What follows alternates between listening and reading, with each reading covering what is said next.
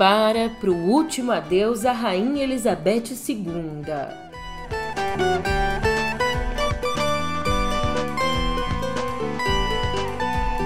Já aqui no Brasil, os olhos continuam voltados à corrida eleitoral e agora com duas novas pesquisas.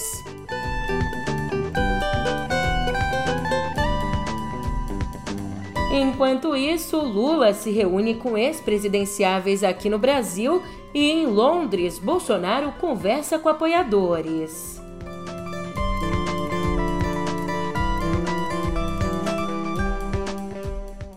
Um ótimo dia, uma ótima tarde, uma ótima noite para você.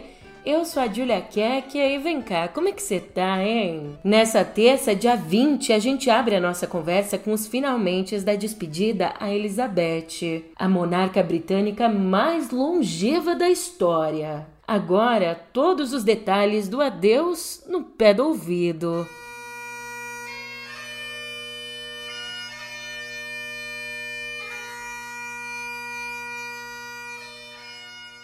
Você escuta o último lamento do gaiteiro oficial.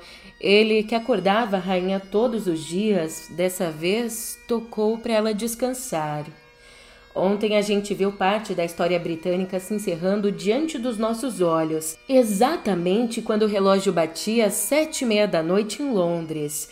Aqui no Brasil a gente ainda estava no meio da tarde, eram três e meia no horário de Brasília. Nesse momento, o caixão de chumbo com o corpo da Rainha Elizabeth II foi baixado a uma câmara no subsolo da capela no castelo de Windsor, a residência favorita dela. Esse foi o fim também de 11 dias de homenagens à monarca que por mais tempo ocupou o trono do Reino Unido 70 anos.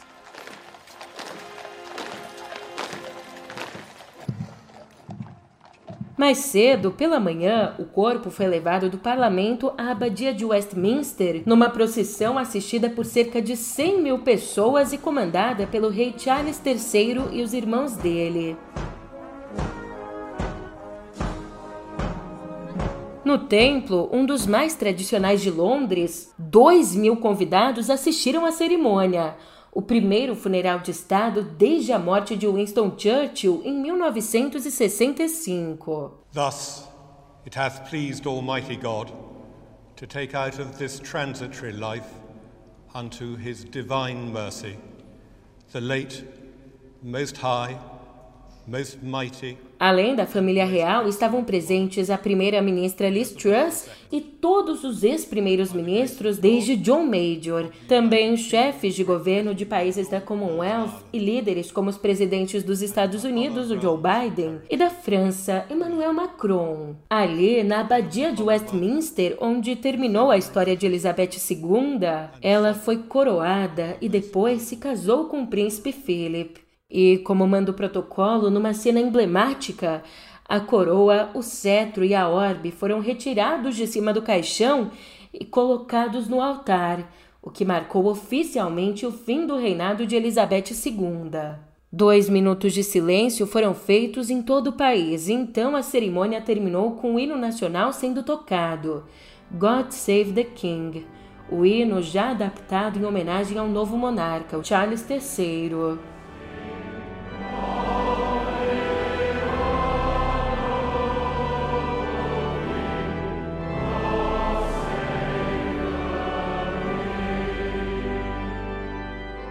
Bem, embora essa tenha sido a última cerimônia oficial, a descida à Câmara da Capela de Windsor não foi o destino final do corpo de Elizabeth II. Mais tarde, o caixão foi levado para uma capela privada onde estão os restos mortais dos pais da rainha, o rei George VI e a esposa dele, também chamada Elizabeth. E o caixão do príncipe Philip, que morreu no ano passado, também foi levado para a capela e colocado ao lado da rainha.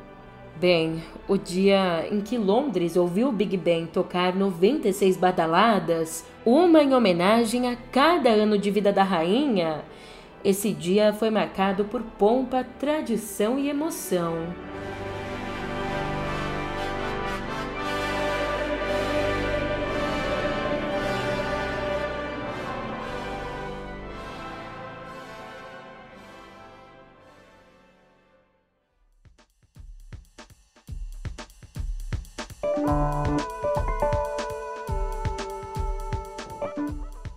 Já aqui no Brasil não tem jeito não. O clima é de reta final das eleições.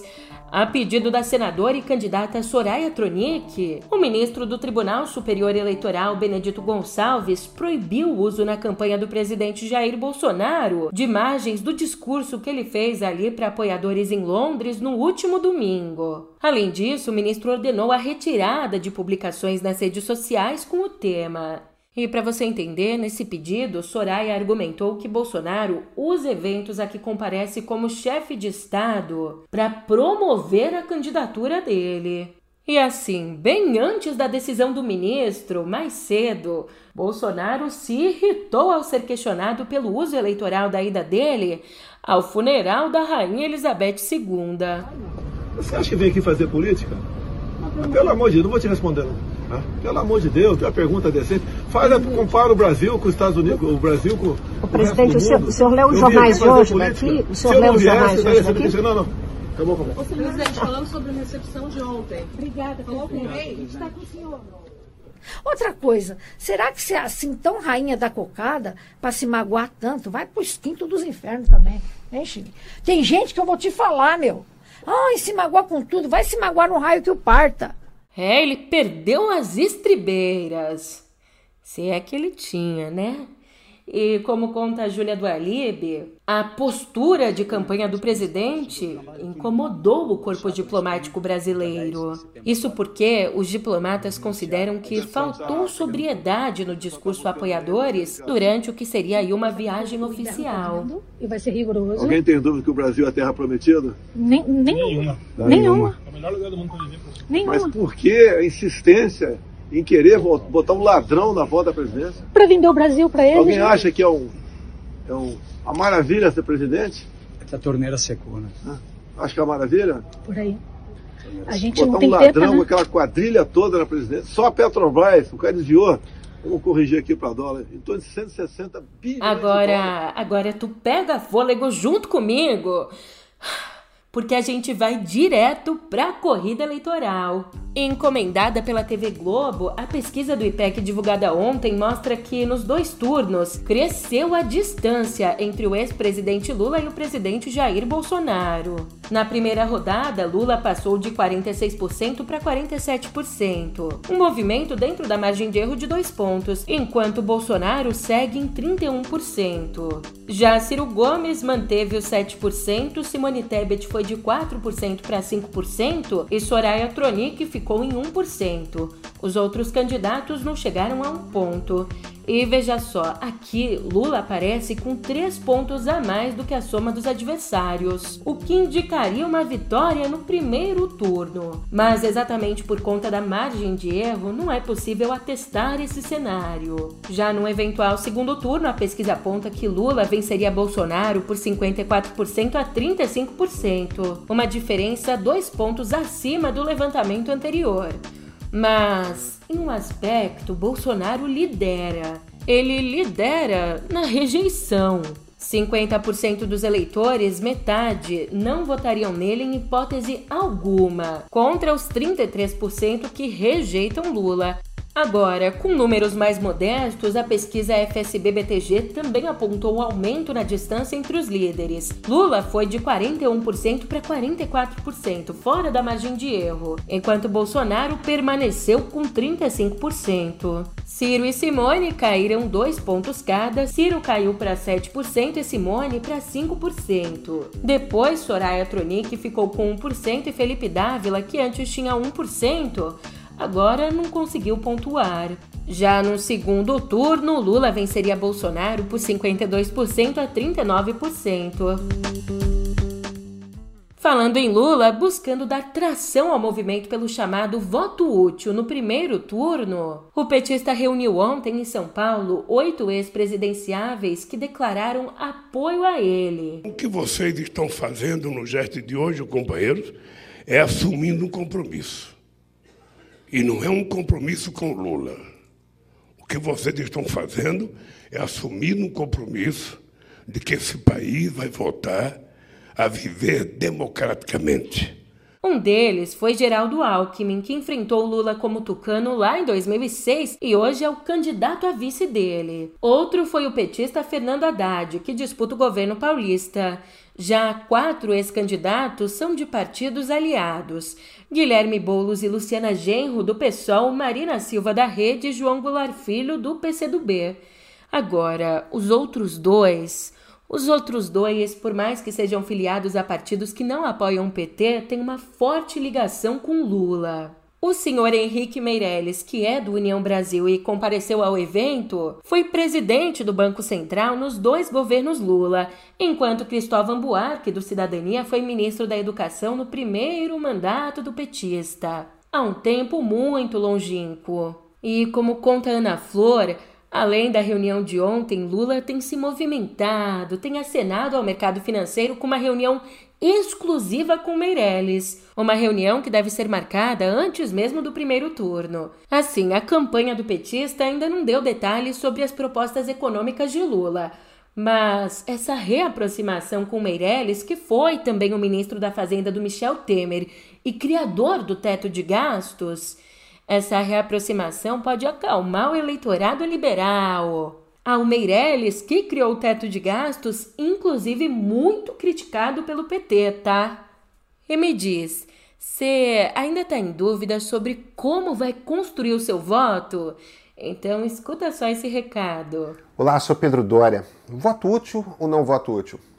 Para os eleitores de Ciro Gomes e Simone Tebet, que já decidiram que votarão em Lula no segundo turno, Quais os argumentos para antecipar a decisão e votar logo no primeiro? E quais os argumentos para não fazer isso? O ponto de partida já está no YouTube do meio.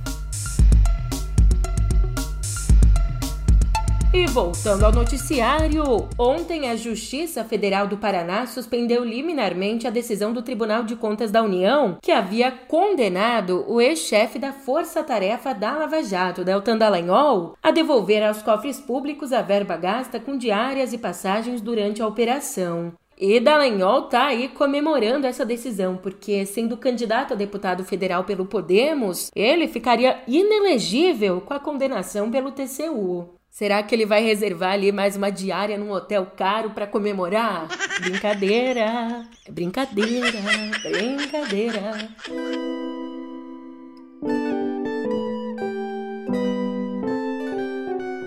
Escuta bem isso aqui. Agorinha, agorinha, nesse ano, 13 em cada 5 crianças brasileiras menores de 5 anos estão desprotegidas contra a poliomielite. É, foi isso que mostrou um levantamento realizado pela Fiocruz. E mesmo com a prorrogação da campanha nacional de vacinação contra pólio, uma campanha que foi prorrogada até o fim desse mês, das 11 milhões e 500 mil crianças elegíveis para vacina, 6 milhões e 400 mil ainda não receberam imunizante. Esses números preocupam bastante os especialistas, que avaliam uma possibilidade real da volta do vírus ao país, o vírus causador da paralisia infantil. E ainda aqui na área da saúde, o ministro Marcelo Queiroga anunciou que as primeiras 50 mil doses da vacina contra a varíola dos macacos chegam ao nosso país ainda nesse mês. Essas primeiras vacinas, esses primeiros imunizantes vão ser aplicados em profissionais da saúde e pessoas que tiveram contato com infectados pelo vírus. Para a gente ter uma ideia aqui de como anda a doença pelo nosso país, até sábado o Brasil teve 6.869 casos confirmados e mais 5.747 suspeitos. E antes que eu mude de área né, da nossa conversa, você tá lembrado que ontem a gente conversou por aqui sobre a aplicação da Pfizer em crianças de 6 meses a 4 anos? Pois então, sobre isso, o Ministério da Saúde disse nessa segunda que aguarda a recomendação da área técnica do Ministério para começar a imunizar essas crianças contra a Covid, mesmo com a vacinação tendo sido aprovada pela Anvisa na sexta. E agora eu mudo de assunto porque.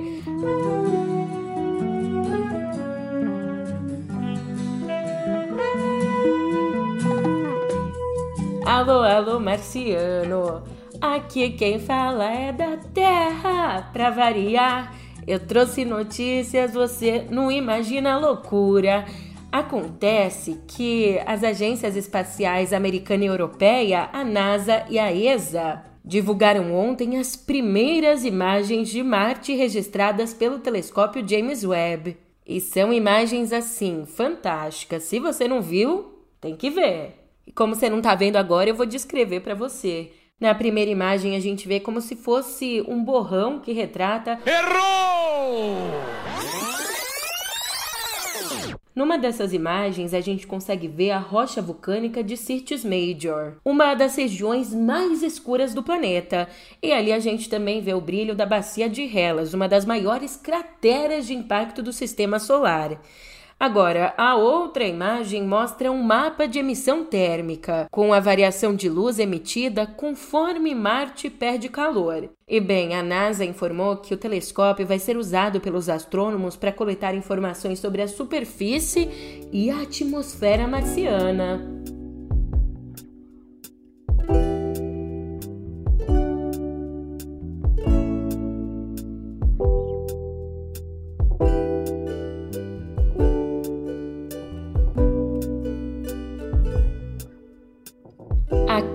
Cultura eu começo te contando que, mesmo atuando há 33 anos, a atriz americana Viola Davis disse que só conseguiu se reconhecer numa personagem agora, ao interpretar a General Nanisca, a protagonista de A Mulher Rei, que estreia nessa quinta. Durante a coletiva de imprensa para divulgar o longa, ela, que está aqui no Brasil, disse assim: aspas, passei 10 anos da minha vida estudando atuação.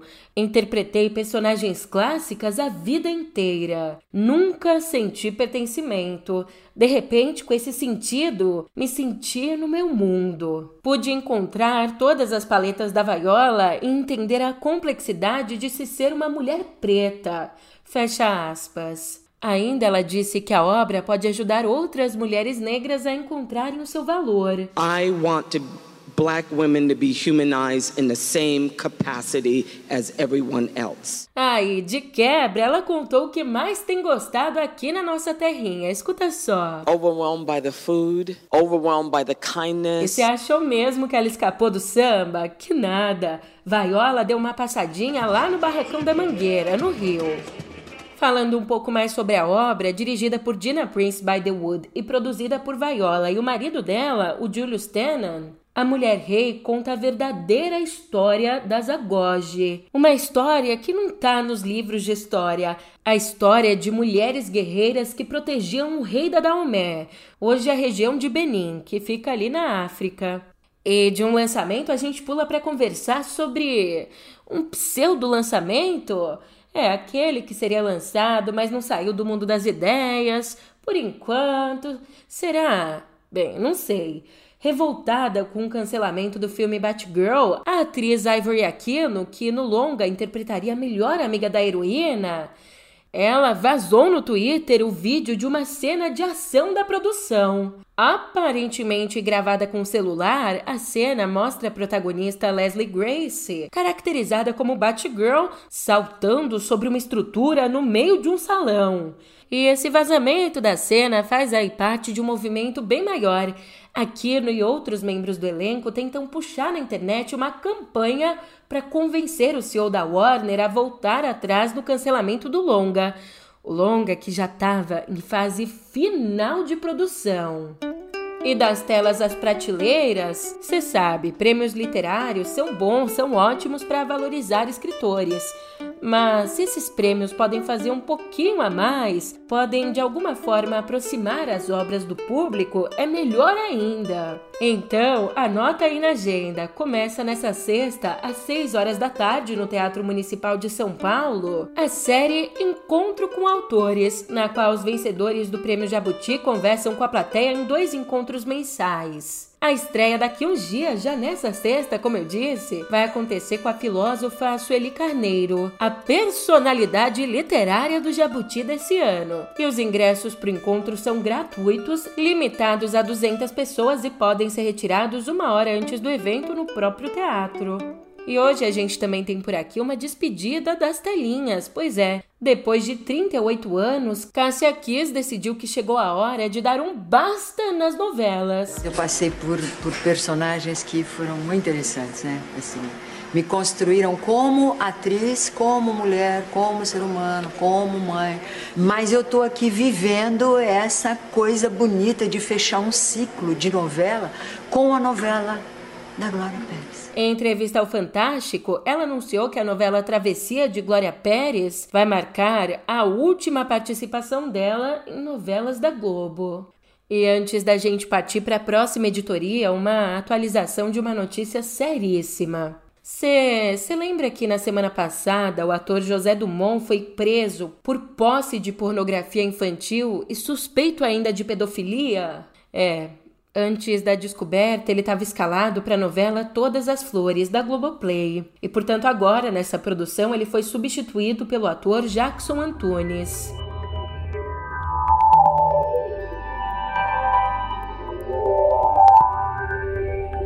É, cada dia a gente vê mais aí que o mundo é dos hackers. E se não é, eles dão um jeito de hackear. Agora, o alvo da vez foi a franquia de games GTA, que teve o conteúdo do GTA 6 vazado depois de uma invasão hacker. A informação foi confirmada ontem pela Rockstar Games, a produtora responsável pela franquia. Mas como é que é essa história? Durante um fim de semana, um usuário postou num fórum dedicado ao jogo um arquivo que incluía 90 vídeos com imagens do GTA 6. E essa sexta edição do game ainda não tem data de lançamento e atualmente é um dos jogos mais esperados entre os fãs. Ainda em comunicado, a Rockstar Games afirmou que está decepcionada e trabalhando muito para que o resultado surpreenda as expectativas dos jogadores. Enquanto isso, na Uber, a empresa atribuiu o ataque hacker que invadiu seus sistemas internos ao grupo Lapsus. Essa invasão foi descoberta lá na quinta passada e forçou a empresa a suspender temporariamente sistemas e programas internos como Slack e Google Cloud. E ao menos, ufa, nenhum cliente ou dado de usuário foi comprometido no ataque. E vem cá, agora você me responde essa com sinceridade. Você já ficou triste por lavar uma calça jeans e depois perceber que tinha uma nota de 10 reais ali no bolso? Ou você já ficou chateado por chegar em casa e perceber que perdeu dinheiro pegando um troco menor, comprando alguma coisa por impulso? É, sei lá, a vida tem dessas, né? Mas vem cá. Sinta-se abraçado, porque você não tá sozinho, não. Eu e o Marquinho, a gente tá aqui com você. Ontem eu perdi 20 reais num joguinho online. É, já o Mark Zuckerberg, o CEO da Meta, Perdeu coisa boba, 71 bilhões de dólares só nesse ano. E agora, com isso, o patrimônio dele, que é um dos caras mais ricos do mundo, agora o patrimônio dele é avaliado em 35 bilhões. Com esse prejuízo todo, agora ele é o vigésimo na lista de bilionários da Bloomberg. E essa derrocada da fortuna está relacionada principalmente aos novos rumos da Meta, que vem somando esforços na criação de projetos do metaverso. Aliás, no ano passado, o senhor Marco chegou a ser o quarto homem mais rico do mundo, com uma fortuna em cerca de 106 bilhões de dólares. Agora, agora acho que que o Marquinho vai ter que dar uma segurada. Mas, Marquinho, Marquinho, vem cá. O que vale mesmo, você sabe, é a riqueza interior. E com essa mensagem linda para te motivar a aguentar até o quinto dia útil, eu vou me despedindo. Eu tô indo nessa, mas a gente se vê por aqui amanhã. Até lá!